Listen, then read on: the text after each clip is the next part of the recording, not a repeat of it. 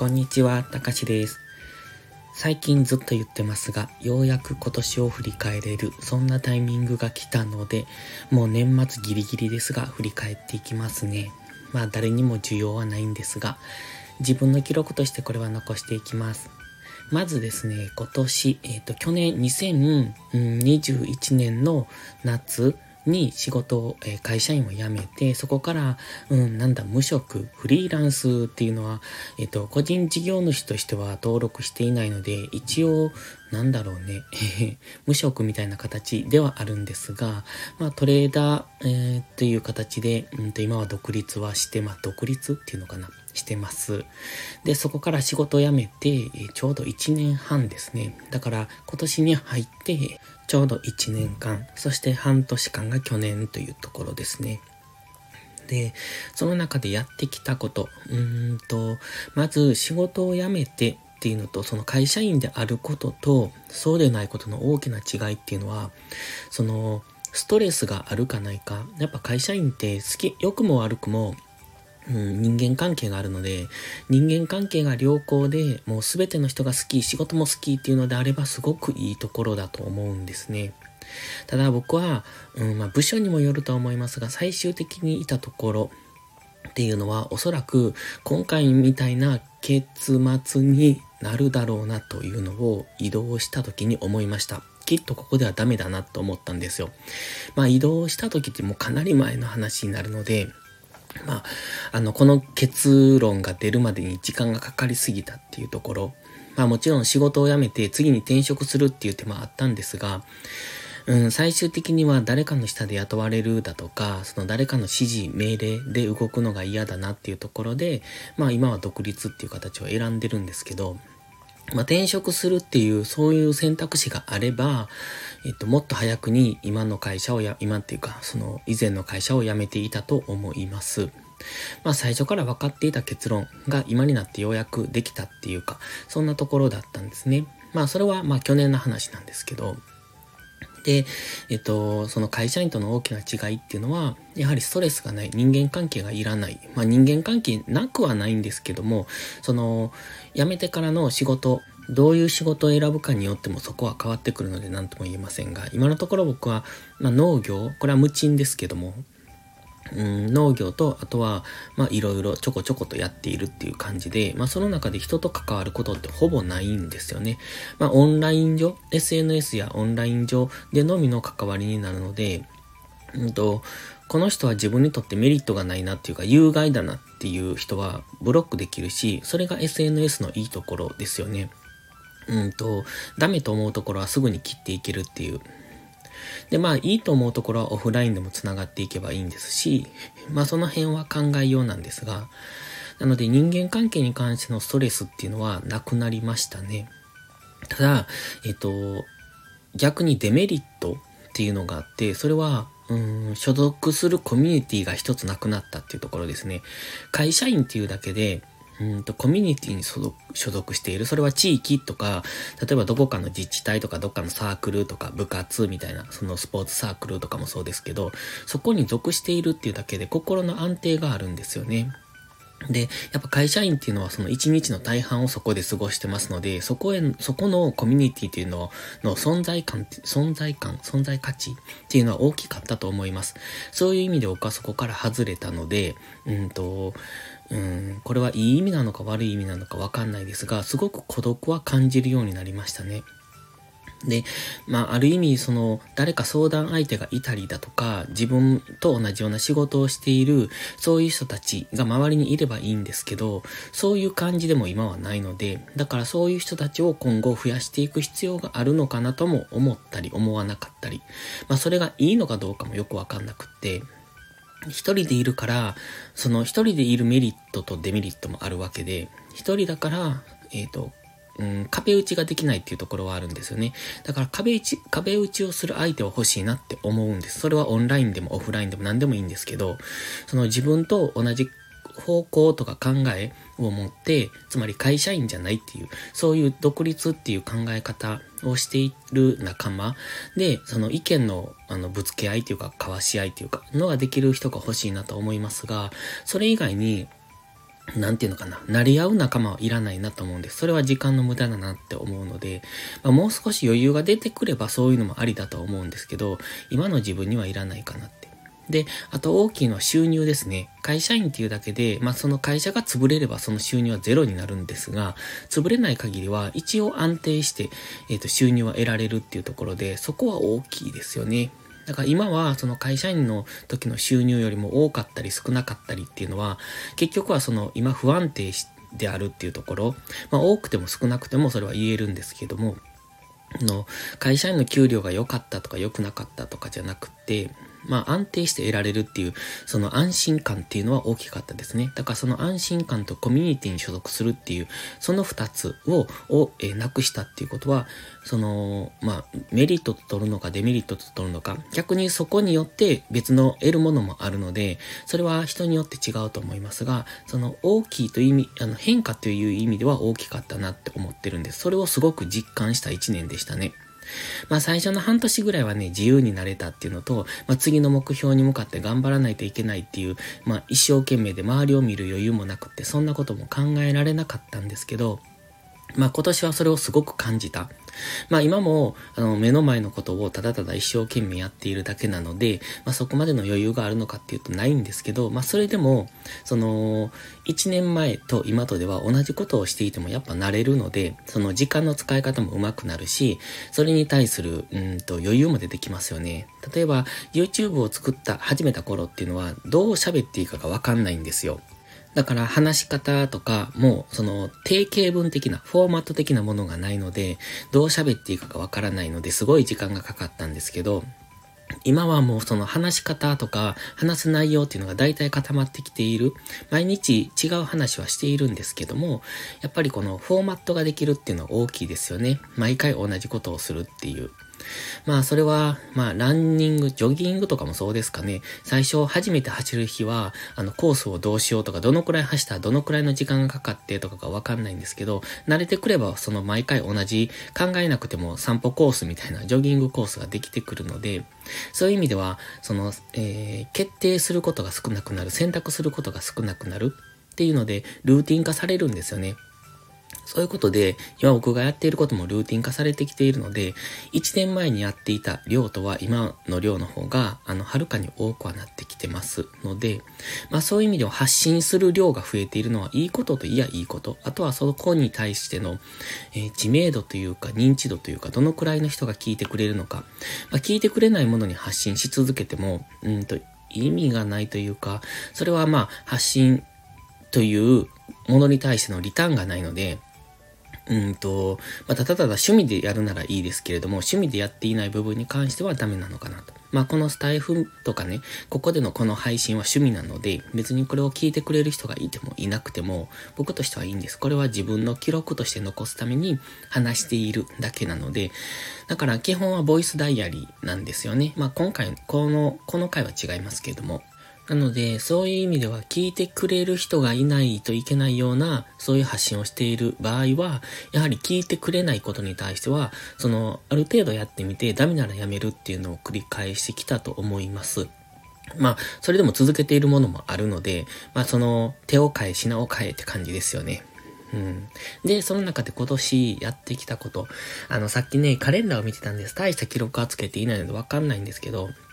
1年分カレンダーを見てきて、あ、やっぱあまりその 変わっていないなっていうのが正直なところですね。で、今年大きかったのが、去年はね、めっちゃ空手頑張ったんですよ。でも今年空手がほとんどいけていないんです。まあそのコロナになって、え今年の3月にコロナになって、で、そこから、あの、咳がひどかった。ですね。コロナ自体は僕全然平気だったんですけども、その後の後遺症の咳がひどくって、それが何ヶ月も治らなかったんですよ。で、とても喋れるどころじゃないぐらいの、本当に咳がひどくって、ちょっと喋ると咳が出て、ちょっと喋ると咳が出て、みたいな。で、その咳もかなりひどい。で、今も咳は出るんです。出るんですけど、まあ、だいぶマシになってきた。まあ、だいぶ経つのでね、あの、完全に治ってほしいところなんですが、まあ、それでも今、もう喋ってると咳は出るので、まあそこはもう一度病院に行こうかどうしようかと迷っているところなんですが、まあ比較的マシにはなってきましたね。で、まあその関係もあってずっと空手休んでいたんですよ。まあ咳が出るってことは肺が弱っている、気管が弱っているので、その激しいスポーツをした時にどうなんだっていうのがあったのでね。だから今年はほとんど空手に行けてなかった。で、空手に行けていなかったにもかかわらず結構毎日忙しくしてたんです。まあ忙しくしてたっていうのは自分で作業量を増やしていたっていうのもあるんですが、で、今年新たにしたことは YouTube、うん、直近で言うと YouTube のメンバーシップを始めた。それからそれとは別のポストプライムという新しい SNS での、えー、サブスクですね。これもあの自分が発信する側、投稿する側っていうのを始めてます。で、その中でそのサブスクの料金を途中で一旦値上げしてます。まだ値上げをする予定ではあるんです。まだもう少し、うん、していくんですけれども、まあその中で、横展開として YouTube のメンバーシップを始めたって感じですね。もともとこれは考えていたのかな。えっ、ー、と、ポストプライムでの投稿の一部を YouTube で流すと。で、それをサブスク化したいなっていうのは、だから結局何も手間はかかっていないんですよね。まあ、アップする時間ぐらい、まあ、サムネイル作ったりとか、その辺はあるんですけれども、基本的にポストプライムで、えっ、ー、と、流すまあ、週末動画っていうのを今年始めたんです。で、その週末、えー、ポストプライムで週末に配信する限定動画ですね。それは、あの、うんと、有料会員の方だけに流す動画っていうのを作って、まあ、それを週末に流そうっていうのを今年のどっか、多分秋ぐらいから始めてるんですよ。10月ぐらいかな。で、それを流した時に、これを、えっ、と、横展開して、YouTube にも流して、そこで、その YouTube のメンバーシップを作ろうというふうに考えたんです。そうすると、ほとんど手間はかからない。で、そのタイミングでポストプライムの、うんと、料金を値上げしたんですよ。まあ、それはコンテンツを充実度がアップしたので、そのに対する、えっ、ー、と、値上げなんですけれども、まだこの先も一応コンテンツは、うん、充実させるつもりではあるんですが、まだ、えっ、ー、と、そうでなくても今の料金に対するそのコンテンツの、うんと、サービスっていうのは僕は過剰だと思っているんですね。だからもっと値上げしてもいいと思っているので、まあその辺はこの先も考えていく予定ではあります。で、その他にあったこと、っていうと、何でしょう。まあ、ツイッターが1000人を超えた、ようやく1000人を超えたっていうところですかね。あと、インスタと TikTok ですね。TikTok に関しては、やるつもりがなかったんですけれども、まあ、それでも、うんと、そこも横展開なんですよ。うんと、YouTube、ん？インスタに、うんと、投稿したリールと、それをそのまま横展開しようと思って、YouTube と TikTok とっていうのをやってます。まあそれが結果的に YouTube ショートの投稿につながったんですけれども、だから何かをきっかけに始めたことっていうのを、まあ、あのー、横展開することによって、極力その作業時間をかけずに、あの、他の、うん、メディアにも出していくっていうことを今年は結構意識してやりましたね。極力作業時間を短縮、そしてその中で、どうやってコンテンツを広げていくかっていうことをやってました。ただ、TikTok はね、結構いい感じで今、再生回数も増えつつありますし、フォロワーも少しずつ増えつつあるんですね。で、あちらの反響はいいなと思うんですけど、インスタの反響がいまいちなんですよね。だから、インスタの方をもうちょっとなんか考えないといけないのかとも思うんですが、まあもう少し、あの、今の状態で様子を見ようかなと。出してるコンテンツ自体は悪くないんですが、あまり反響が良くないと思うので、そのコンテンツが悪くないと思ってるのは僕だけなのか、まあそれとも、うん、見てくれる人がそういうそうじゃないのかっていうちょっとその辺がよくわかんないので、もう少し様子を見てどうするかですね。それからあとは、夕方に YouTube の一本更新したいってずっと思っていたんですよ。まあそれも実行しましたね。で、その夕方に YouTube を更新するだけど、まあどうしようかなって、その何を更新していいのか、どのくらいの尺度、あの長さのものを更新するかっていうことも考えてて、ただそんなに夕方には時間が取れないなっていうところで、できるだけ短いものにしたいなっていうのは思っていたんですよね。ただそれがずっとどんな感じで配信していいかがわからなくって、ずっとずっと考えてたんですよ。まあそこに YouTube ショートがあって、んああ、そうかと思って。まあ30秒とか1分とか、その辺の尺度で収めてしまえばいいんだなっていうことに気がついて、それも今年からやってますね。まあ、それと同時にもう一本短いのを作ろうと思って、まあ、それも今は試験的にやってます。この先継続するかどうかはわかんないですけど、まあ、空手に行くようになるとね、ちょっとそこが難しいかなって思うので、その夕方の配信っていうのが。なんかそこを、その、うん、なんていうのかな、メインにするとか、そこを、うん、そこを付加価値にするっていうよりも、まあ、とりあえず今はお試しで、プラスアルファぐらいでやっているってそんな感じです。あとはですね、何をやったかな？うーんと、スタイフの毎日更新も今年からにしましたね。今までも結構毎日更新はしてたんですけど、その、まあ、えー、コロナになって、その咳が出るから、その配信、こうやって音声でね、配信を撮るのがすごい億劫だったんですよ。今も、うん、今はだいぶマシだけど、ちょっと前はすごい咳が出てたので、こうやって音声撮って咳が出て、それでも音声を撮るっていうことが、なんでそんなにって そこまでして撮る必要があるのかっていうのがあって、だから、しばらくやめてました。が、まあ、だいぶ咳も収まってきたので、やっぱり毎日ちょっとずつ、うんと、喋るってことがいいのかどうかよくわかんないですが、こうやって自分のアウトプットをする、まあ、声の日記として残していこうっていうのは思って、毎日やるようにしました。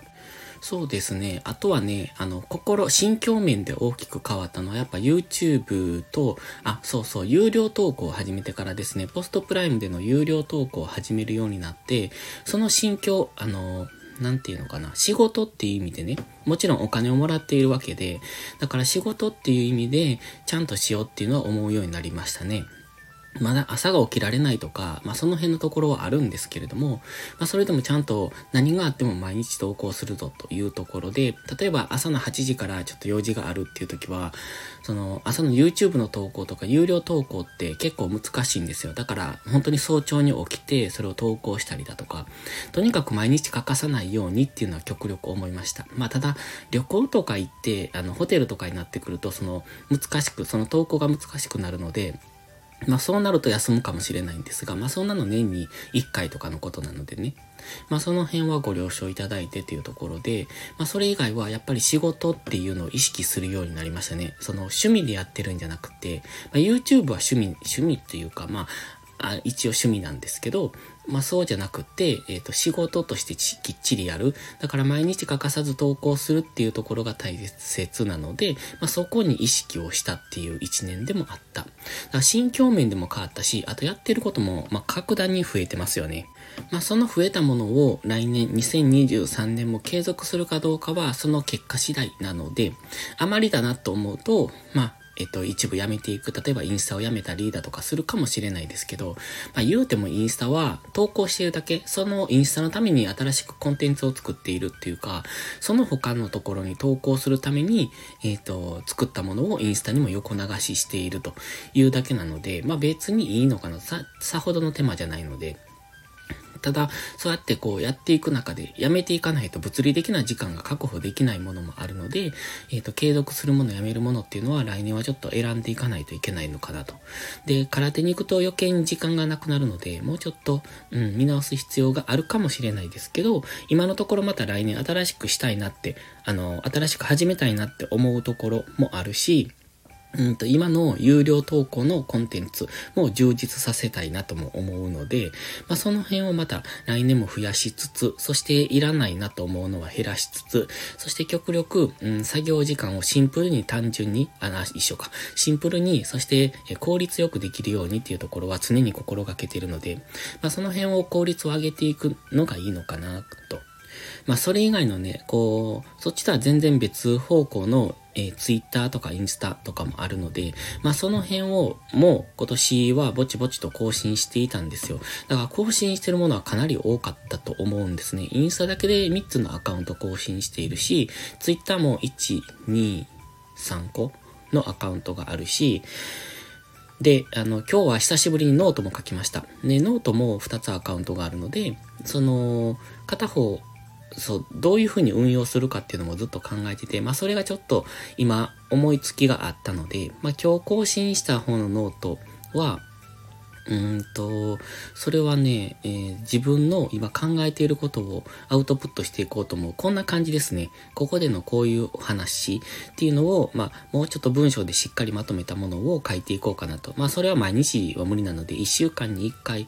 も書けるかな。まあ、1ヶ月に1回更新になるのか、もう少し、もうちょっと肩肘張らずに楽に更新していこうかなと思うので、そうなるとちょっと更新頻度が多めになるかもしれない。その前はタイトルを決めて、そのタイトル、うん、テーマトークみたいな形でちょっと頑張って書いてた感はあるんですが、そこに限界を感じた。まあ、それだけの、まあ、経験が少ない、あの、最近のその入ってくるインプット量が少ないので、出す、出せることも少ないんですよね。と考えると、普段感じた中で、あの、ちょっとずつこうアウトプットしていく。だから1000文字とか、まあ、1000文字以下ぐらいでアウトプットできるぐらいが適量なのかなって思って。今日書いたのは1000文字ぐらいなので、そのくらいで、こう、なんていうのか、考えていることをそのまんまアウトプットっていうのかな。まあ、自分の心の声、心の日記、まあ、みたいな、そんな感じで続けていけるのがいいのかな。そうなるとちょっと、まあ、えっ、ー、と、コンセプトはスタイフみたいな感じですね。スタイフでの、この心の声、感じたこと、思ったことを、ずらずらと日記にしているように、イメージとしては同じ感じで、文章で書いていくかな。まあ、文章にするので、もう少しまとまった形にはなるんですけど、ここで喋ってるこんな、こう、ゴールがわからない話し方はしないんですけど、まあそんな感じで続けていこうかなと。そう思うと今までよりもコンテンツ、えっ、ー、と、アウトプットするコンテンツは増えるかな。今までノートはほとんど更新していなかったので、まあそのノートの更新も入れるとなって、でも、ノートも2つしているって言いましたけど、もう一つのノートの方も、もうちょっと変えていきたいなって今思ってて、まあそれもプラスアルファでやりたいと思っていることなので、うん、やるべきこと、うん、やりたいこと、やるべきことっていうのは結構ある気がします。で、あと、あとですね、今年の発見としては、この年末にね、仕事納めっていうのをしたんです。まあ勝手に収めたんですよ。あの、終わらしたっていうだけで、別に毎日しようと思えばできたんですけど、まあ一旦仕事納めっていう感じで区切りをつけたんです。で、今までそういう概念がなかったので、仕事はいつも31日まで、12月31日まで働いて、そして1月1日も働いて1月2日に休むっていうそういう生活スタイルだったんですよ、会社員時代は。だから年末と正月の境目がなくって、えっと、昨日31日の夜まで働いてまた1日朝から会うみたいな感じだったので、なんか、うんと、うん、正月、年末っていうその境目がぼんやりしてたんですけど、今回ははっきりそこで仕事納めっていうので、まあ1週間ぐらい休みを取ることにしたんです。で、それをして思ったのが、やっぱこう、オンとオフって大切だなって思いました。で、今まではずっとオン状態。まあ、オンって言っても、それはもちろん一週間の中に半日オフの日とかもあるので、えっと、全然ずっとオンじゃないんですけど、こうメリハリをつけて、あの、きっぱりとここまでで終わりみたいな、そういうのをつけるっていうのは、うん、これ日本人独特、独特じゃないな。日本人のいいところだなと思うんですよ。もちろん海外もね、1ヶ月とか、その、あの、バカンスみたいなのを取られる地域がありますけど、そんな感じでやっぱりオンとオフっていうのをしっかりしておく。オフがあるからオンが頑張れるんだなって思ったので、で、来年からは一応、その、この年末年始には休みを取る。完全にオフを作るっていう。のをして、まあ、その代わり別のところはきっちりやっていくぞっていうのを続けていこうかなと。まあ、今年結構頑張ったので、まあ、年末年始のこのオフの状態っていうのも、それゆえだからかなと思ってるんですよ。今まで頑張った分、じゃあオフをもらうよっていう感じなので、まあ来年もそんな感じでやっていこうかな。とか言いつつね、結局ツイッターだけはずっとこうダラダラと今日まで、うんと、12月31日まで続けてきているので、まあ、そこを来年どうするか。まあ、でもそれだけは続けてもいいのかな。そして年末、うん、まあ年末とは関係ないけど、このオフがあるから考える余裕ができるんですよね。その、いろいろ、今、引っ越しの途中なんですけども、その次の部屋をどういう風にレイアウトするだとか、どこに物を配置するとか、あ、一緒か。うん。そんなことを考えられる。まあ、こんなものがいるよね、とか、そういうことをゆっくり考えられる期間っていうのはいいなと思って、いつもなんか何かに追われて、何かっていうか作業に追われてせかせかしているので、まあそういう意味では、ゆったりと落ち着いた時間が取れるのはいいなって思いました。こんなところでしょうか。まあ来年もやりたいなって思うことがちょっと今、えっ、ー、と考えつつあるので、まあそれをいつ実行するかはわかりませんけども、まあそれを考えつつ、で今年、あ、そうだ、今年の振り返りもう一個忘れてた。えっ、ー、とテキストを作ったんですよ。有料のテキスト。まあ有料ノートみたいなもんですよね。まあそれを作って、それを販売するっていうところまで行きました。まあ売れてるかどうかは別にして、それを販売するっていう過程、そのテキストを作るっていう過程で、その、まあ、決済手段とかを、まあ、決済はストライプにしたんですけれども、まあ、それをやる過程っていうのがいろいろこう学びになることが多かったですよね。今までやったことないし、そんなん自分で決済なんて、まあ、ある意味通販じゃないですか。うんと、購入してもらって、決済してもらってっていう、そういう通販、EC っていうところを今までそんなに自分一人で構築するなんて考えたことなかったんですが、まあそれができたっていうのはすごくいいなと。で、プラットフォームを使って、例えば有料ノートとかでもいいんですが、手数料がやっぱり大きいので、まあそれを考えると自分でそのプラットフォームを作ってしまう。で、それに決済、えー、決済の手段としてトライプを入れるっていうのが一番あのシンプルで分かりやすかった。それは買われる側、購入される側もすごくシンプルで分かりやすいなと思って、ノートなんかですと、やっぱ最初に登録して、会員登録して入って、そこから購入みたいなことになってくるので、その手間があるじゃないですか。会員登録っていう一手間。で、購入するときにももちろん、その決済っていう一手間があるので、その手間をなくす、なくそうと思うと、まあ僕の場合はブログから、えっ、ー、と、購入、えー、決済ボタンみたいなのを作ったんですよ。だからブログを見てもらうのは誰だって見るわけで、どこにもこのログインしなくてもいい。普通にウェブブラウズして、そこからブログに来てもらって、そのブログで決済ボタンっていうのを押すと、あとはカードの情報入力とか、そういう風にできるので、かなり、えっ、ー、と、簡単にできるんですよね。だからそういう意味では、その購入者側のあの手間を減らしたっていうところで、まあその辺をやりましたね。こんなところですね。もう26分も喋ってしまった。今年いろいろやった。うん。いろいろやったので、えっ、と、その中で、まあ、話せる今、記憶にあるのはそんなところでしょうか。まあ、来年もこんな感じでね、どんどんいろいろやっていくと思うんですよね。ほっといても多分やると思います。ので、うん、まあ、それでまた来年もまとめて話していこうかな。覚えてればですけれども。ということで、振り返り、今年を振り返ってみるというところで、今日はこれで終わりです。ではまた。